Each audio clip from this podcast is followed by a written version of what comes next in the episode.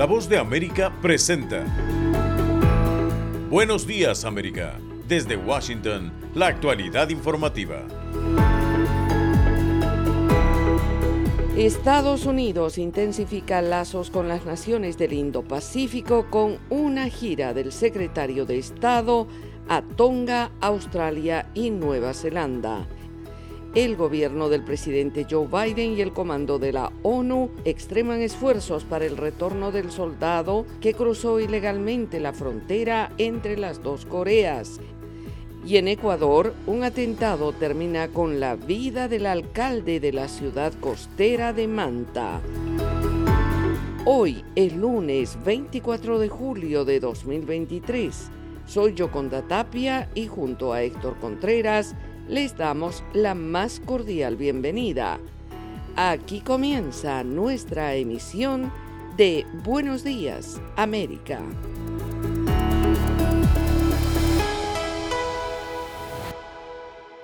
El secretario estadounidense de Estado Anthony Blinken llegará hoy a Toga en la que será su primera parada de un tour por el Indo-Pacífico cuya misión es afianzar lazos en la región. Judith Martín Rodríguez con el informe. La creciente influencia de China en la economía del Indo-Pacífico ha hecho que la administración Biden refuerce su atención hacia esta región y en ese marco el secretario estadounidense de Estado Anthony Blinken viaja hoy a Tonga iniciando un viaje que incluirá escalas en Nueva Zelanda y Australia. Esta es la tercera visita a la región en los últimos dos meses y muestra las intenciones del gobierno estadounidense para intensificar su compromiso regional a fin de resistir la influencia de Pekín en la región. Hace un año, durante su visita a las islas Fiji, el jefe de la diplomacia estadounidense, Anthony Blinken, explicó en qué se basaba su estrategia del Indo-Pacífico y expuso los cinco elementos centrales del compromiso estadounidense. Primero, promover un Indo-Pacífico libre y abierto. Segundo, forjar conexiones más fuertes dentro y fuera de la región. Tercero, promover la prosperidad de base amplia. Cuarto, ayudar a construir resiliencia. Quinto, reforzar la seguridad. En la capital de Tonga, Blinken inaugurará la nueva embajada de Estados Unidos y promoverá debates claves con el país, según su agenda. Además, mantendrá conversaciones con altos funcionarios del país para discutir los valores compartidos y la visión de Estados Unidos en la región. En Wellington, Nueva Zelanda, el secretario Blinken se reunirá con sus homólogos para abordar las prioridades comunes en la región y más tarde visitará a la selección femenina de fútbol estadounidense que pelea por volver a alzarse como la campeona en la Copa Mundial Femenina de la FIFA. Judith Martín Rodríguez, Voz de América. Y en otro tema que destacamos, la administración del presidente Joe Biden y el comando de la Organización de las Naciones Unidas extreman esfuerzos para lograr la entrega del soldado estadounidense que cruzó ilegalmente la frontera entre las dos Coreas. Cualquier esperanza de un rápido regreso parece casi frustrada por el silencio del Estado norcoreano sobre el paradero del soldado Ray Travis. El secretario de Estado Anthony Blinken afirmó que Estados Unidos tiene canales de comunicación y que los han usado y explicó que Washington ha estado tratando de establecer un diálogo con Corea del Norte desde los primeros días de la administración. Aquí está la respuesta que recibimos, un lanzamiento de misiles tras otro, dijo Blinken. Mientras Washington espera la respuesta a la divulgación a través de los canales de las Naciones Unidas y su intermediario Suecia sobre las investigaciones en los niveles del ejército de los Estados Unidos y el Comando de las Naciones Unidas, la UNC, para determinar cómo un soldado que se suponía que estaba en un vuelo a los Estados Unidos para enfrentar medidas disciplinarias, en cambio apareció en la frontera de las dos Coreas.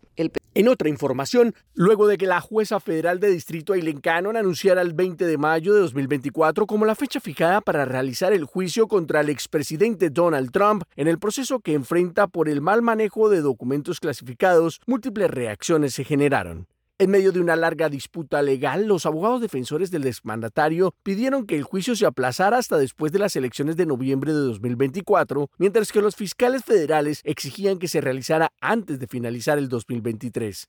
Al ser consultado por las razones que llevaron a postergar la fecha original estipulada para diciembre, la jueza Cannon dijo textualmente que el cronograma propuesto por el gobierno es atípicamente acelerado e inconsistente para garantizar un juicio justo. Por esta razón, la jurista estuvo de acuerdo con los abogados defensores en que la cantidad de evidencia que se debía analizar antes del juicio, incluida la información clasificada, era voluminosa y probablemente aumentaría a medida que se acerca el juicio, según escribió la jueza Cannon. En una declaración en referencia al Departamento de Justicia, la campaña del expresidente Trump calificó la orden de la jueza Cannon como un gran revés para la cruzada del Departamento de Justicia de negarle al presidente Trump un proceso legal justo. El extenso cronograma permite que el presidente Trump y su equipo legal continúen luchando contra este engaño vacío, dijo un vocero oficial del ahora precandidato republicano a las elecciones presidenciales de 2024. Están en sintonía de Buenos Días América. Hacemos una pausa y ya volvemos. Estas son las noticias. A tempranas horas de la mañana, acompañado por sus aliados políticos, el presidente... No coincide con la medida unilateral implementada por el gobierno de Estados Unidos. Que ya por precaución han recomendado no viajar a la zona estos son los corresponsales de La Voz de América. Álvaro Algarra, Voz de América, Caracas. Giselle Jacome, Quito, Ecuador, Voz de América. Juan Ignacio González Prieto, Voz de América, Buenos Aires, Argentina. Llevando siempre la información desde el lugar de los hechos. La economía de Uruguay lleva 15 años de crecimiento ininterrumpido. Fue designado con 94 votos de los 128 asambleístas que forman. Sara Pablo, Voz de América, Ciudad de México. Nerima del Reyes, Voz de América, San Salvador. La Voz de América ofreciendo información de lo que sucede en Estados Unidos, América Latina y el mundo.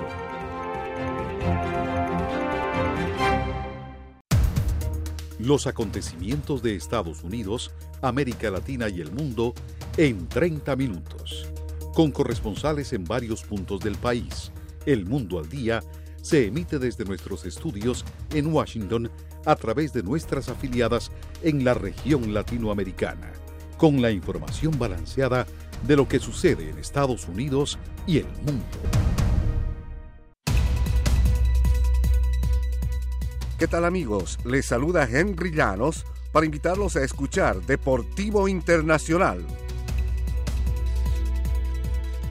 De lunes a viernes, el resultado y las noticias de los eventos deportivos internacionales en un solo lugar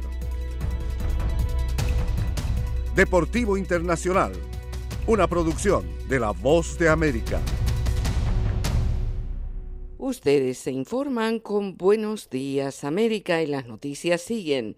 La policía de Ecuador va tras los sicarios que asesinaron al alcalde de Manta y detuvo a un sospechoso de nacionalidad venezolana. Giselle Jacome tiene los detalles. El sicariato se ha apoderado de varias provincias de Ecuador y aunque las de la costa, como Esmeraldas y Manabí, son las que reportan entre 139 a 145 muertes por cada 100.000 habitantes, la violencia está en todo el país. Y esta vez cobró la vida de Agustín Intriago, alcalde de Manta, la ciudad con el segundo puerto más grande de Ecuador. El atentado ocurrió el domingo 23 de julio y María Beatriz Santos, directora de Seguridad Ciudadana en Manta, fue la encargada de informar sobre la tragedia.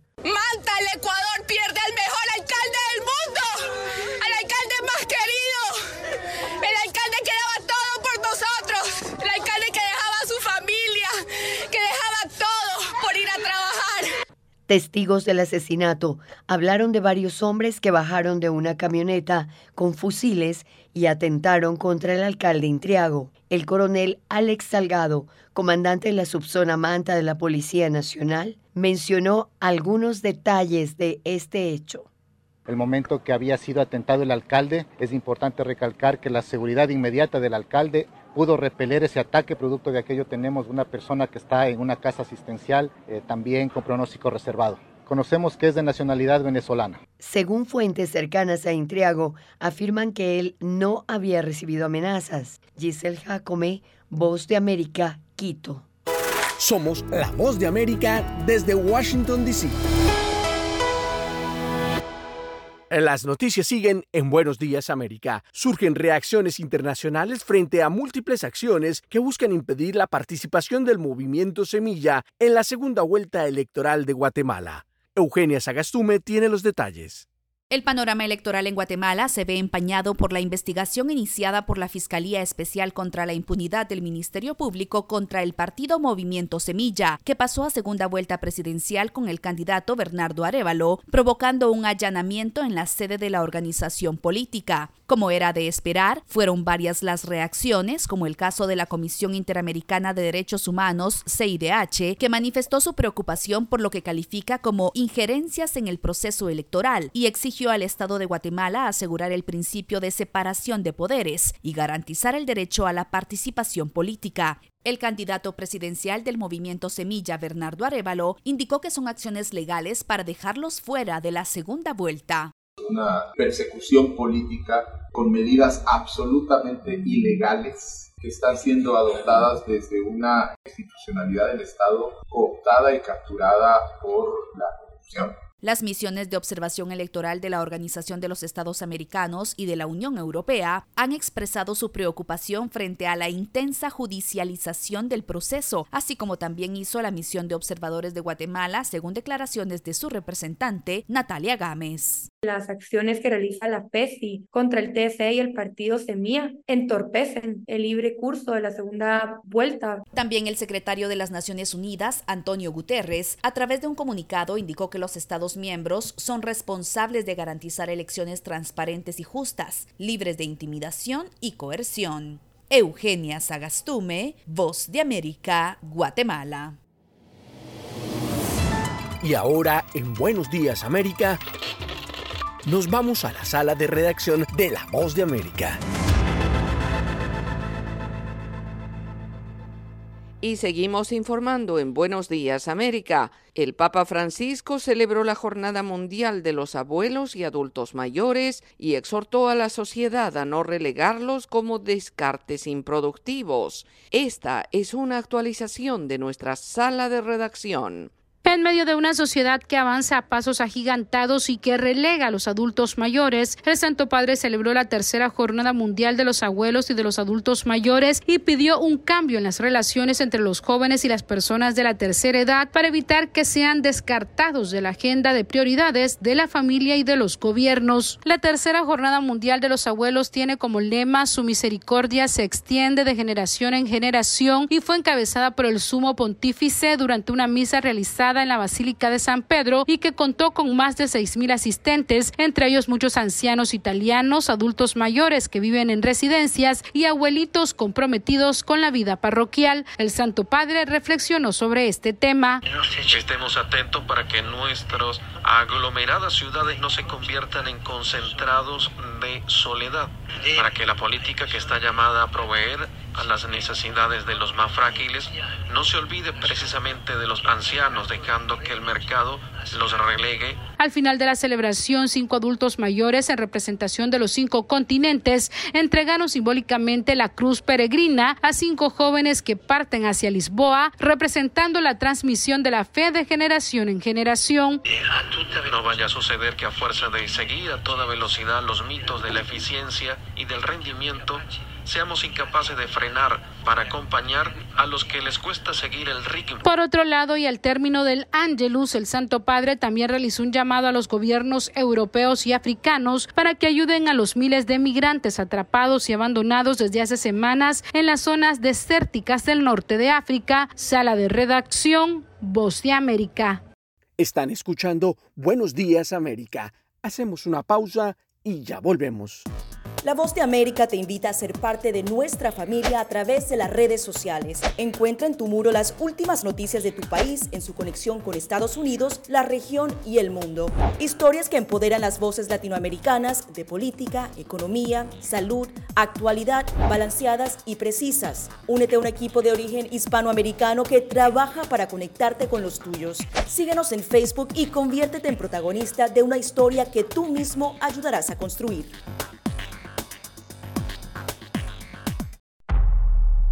Desde la voz de América, La actualidad de la crisis en Ucrania. La guerra había comenzado. Sin duda todo esto nos afecta mucho, pero confío en la justicia de la causa ucraniana. Mientras la ofensiva militar rusa avanza sobre Ucrania.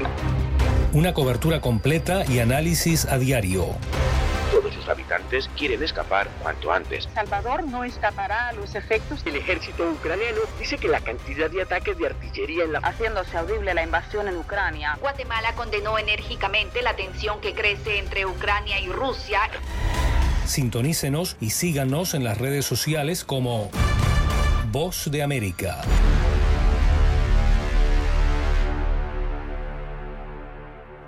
En tanto, el gobierno boliviano anunció que los recursos del litio subieron en 2 millones y analistas explican la importancia de la certificación internacional. Fabiola Chambi tiene este reporte.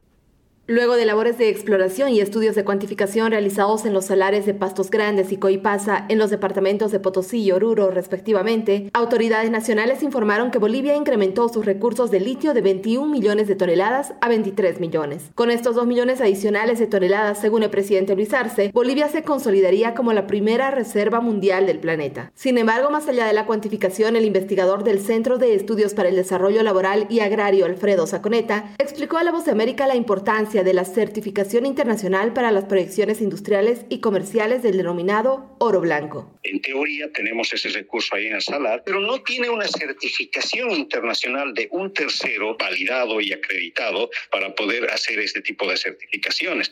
Por lo mismo, pesa poco el anuncio en el sentido del reconocimiento en lo que serían potenciales interesados en asociarse con el mercado boliviano. El gobierno boliviano, a través del ministro de Hidrocarburos y Energías, Franklin Molina, informó que la estatal de yacimientos de litio bolivianos ya gestiona la certificación internacional de los recursos de litio para el segundo semestre de este año y además anunció las nuevas exploraciones. YLB continuará y ampliará la exploración de cinco salares en el territorio nacional. Nos referimos a los salares de Empexa, Capina, Chihuana, Cañapa y Pastos Grandes. Expertos insisten en que se establezca la diferencia entre los recursos y las reservas. Los primeros se refieren a un estimado de volumen en un salar y las segundas corresponden a la medición exacta del volumen que puede ser explotable. Fabiola Chambi, Voz América, Bolivia. Por otra parte, tras años de subsidio, el gobierno del presidente Nicolás Maduro decidió ajustar el precio del diésel a una medida que afecta al ya golpeado sector agropecuario del país. Carolina Alcalde tiene los detalles. El incremento del precio del diésel para el sector industrial en Venezuela no garantiza el suministro permanente a los productores agropecuarios del país que temen un aumento del costo en el mercado negro, a donde se han visto obligados a recurrir en los constantes periodos de escasez del combustible. Para Celso Fantinel, presidente de la Confederación de Asociaciones de Productores Agropecuarios de Venezuela, el aumento del precio de ese combustible a 0,32 centavos de dólar es un duro golpe para el sector y expone preocupación ante el inminente incremento que hacen los revendedores, lo que inevitablemente tendrá impacto en el precio de los alimentos. ¿Cómo se va a poner a dos dólares, tres dólares, a un dólar? Porque ya a veces el mercado negro había alcanzado el 0,60, porque nosotros estábamos cancelando diésel a 0,20, 0,25.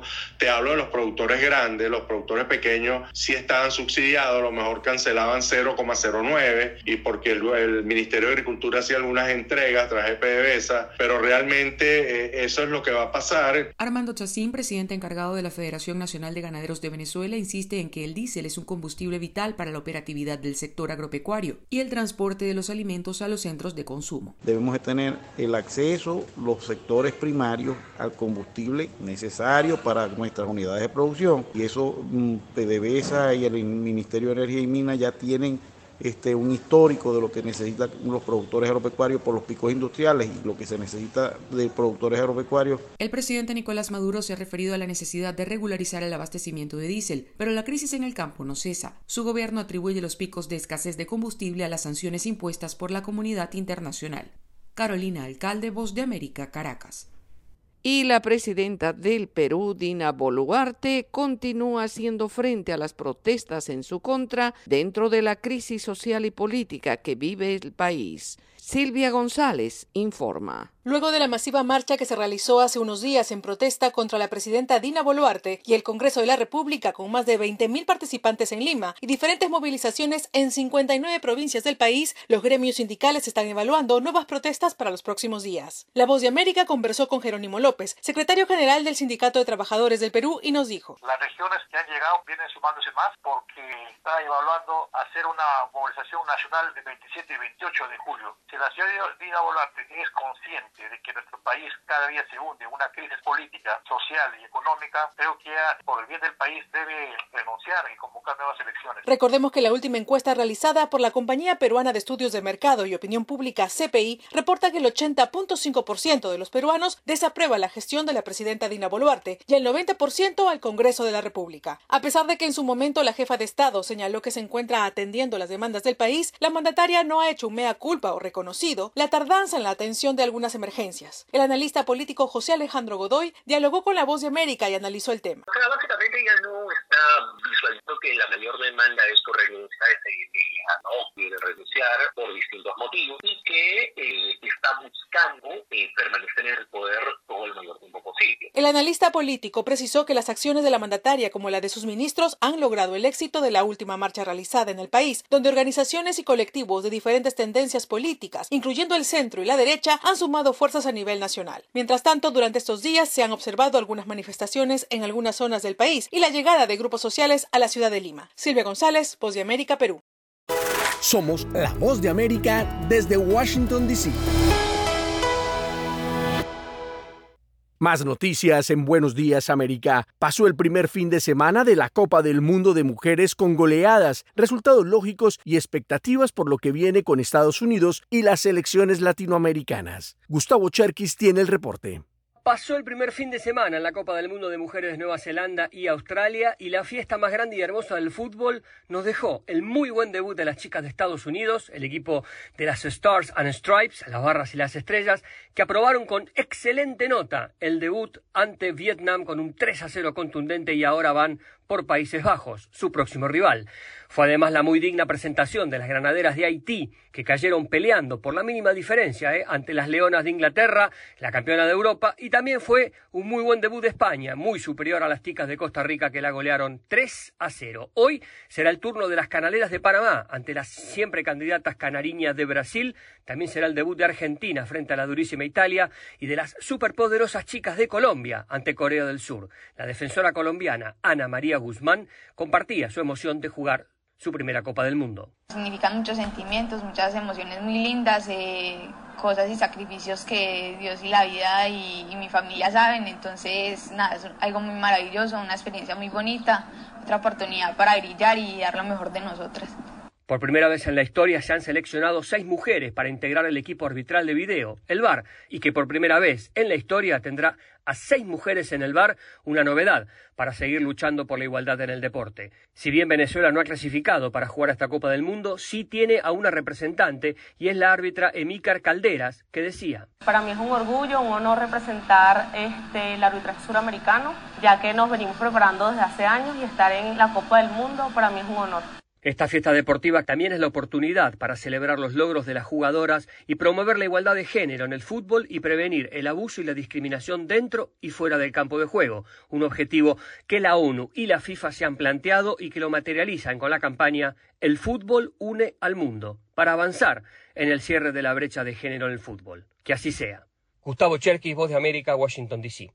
Están escuchando Buenos Días América. Hacemos una pausa y ya volvemos.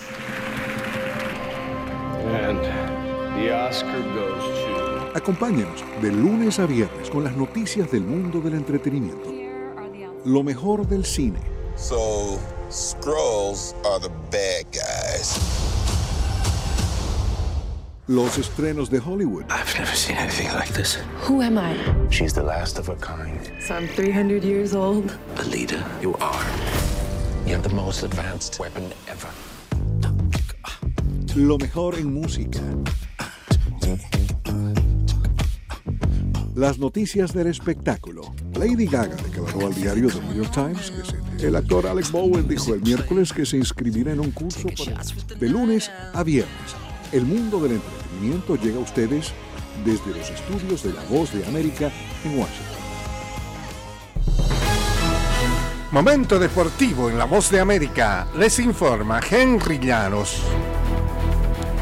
La Junta de Gobernadores del Baloncesto de la NBA aprobó la venta de los Hornets de Charlotte de Michael Jordan a un grupo de propietarios encabezado por Gabe Plotkin y Rick Schnell. La decisión le pone fin a 13 años de Jordan como dueño mayoritario de la franquicia. Se mantendrá como propietario minoritario. Jordan acordó la venta del equipo el 16 de junio, sin embargo, cuando un dueño de la NBA decide vender, la venta debe ser aprobada por el cuerpo de gobernadores de la liga. La decisión de Jordan de vender deja a la NBA sin un propietario de raza negra. Plotkin ha sido socio minoritario de los Hornets desde 2019 y Schnall es socio de los Hawks de Atlanta desde 2015 con una participación menor. Se vio obligado a vender su inversión en ese equipo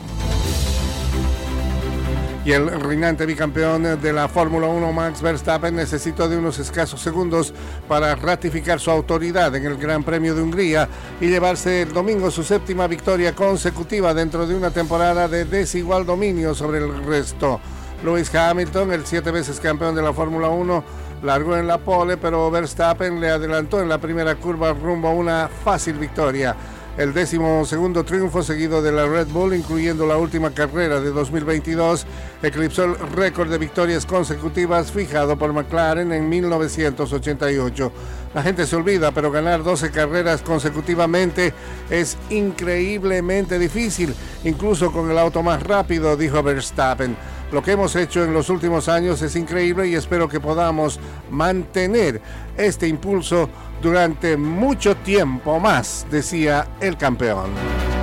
Henry Llanos, Voz de América, Washington.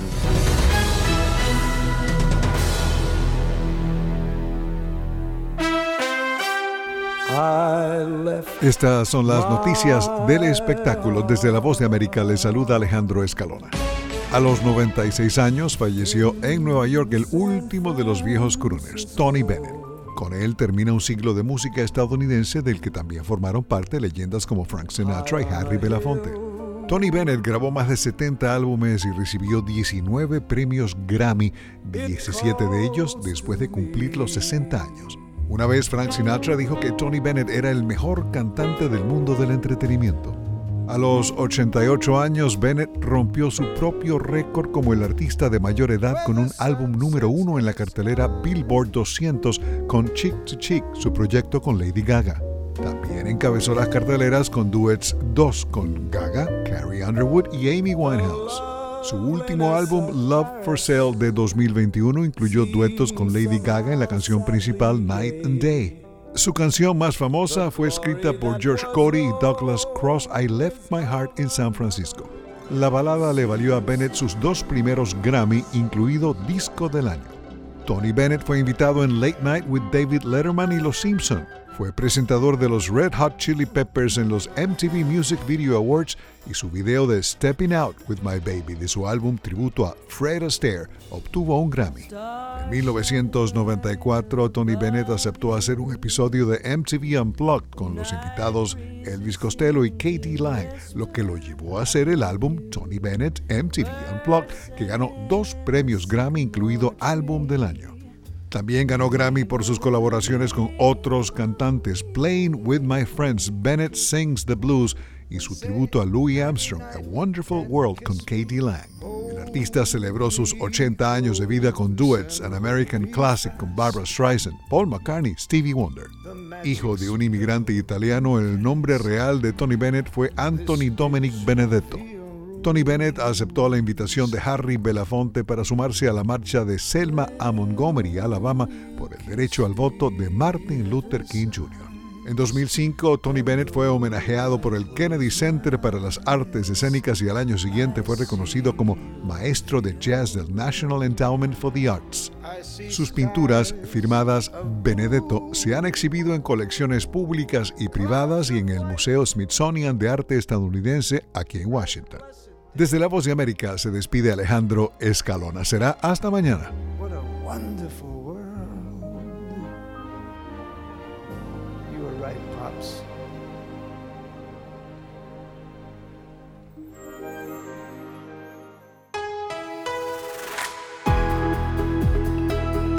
Y así llegamos al final de Buenos Días América. Soy Yoconda Tapia y les agradezco el privilegio de la sintonía. Soy Héctor Contreras y les invito a conectarse con nuestra página web vozdeamerica.com o seguirnos en Twitter en arroba Voz de América.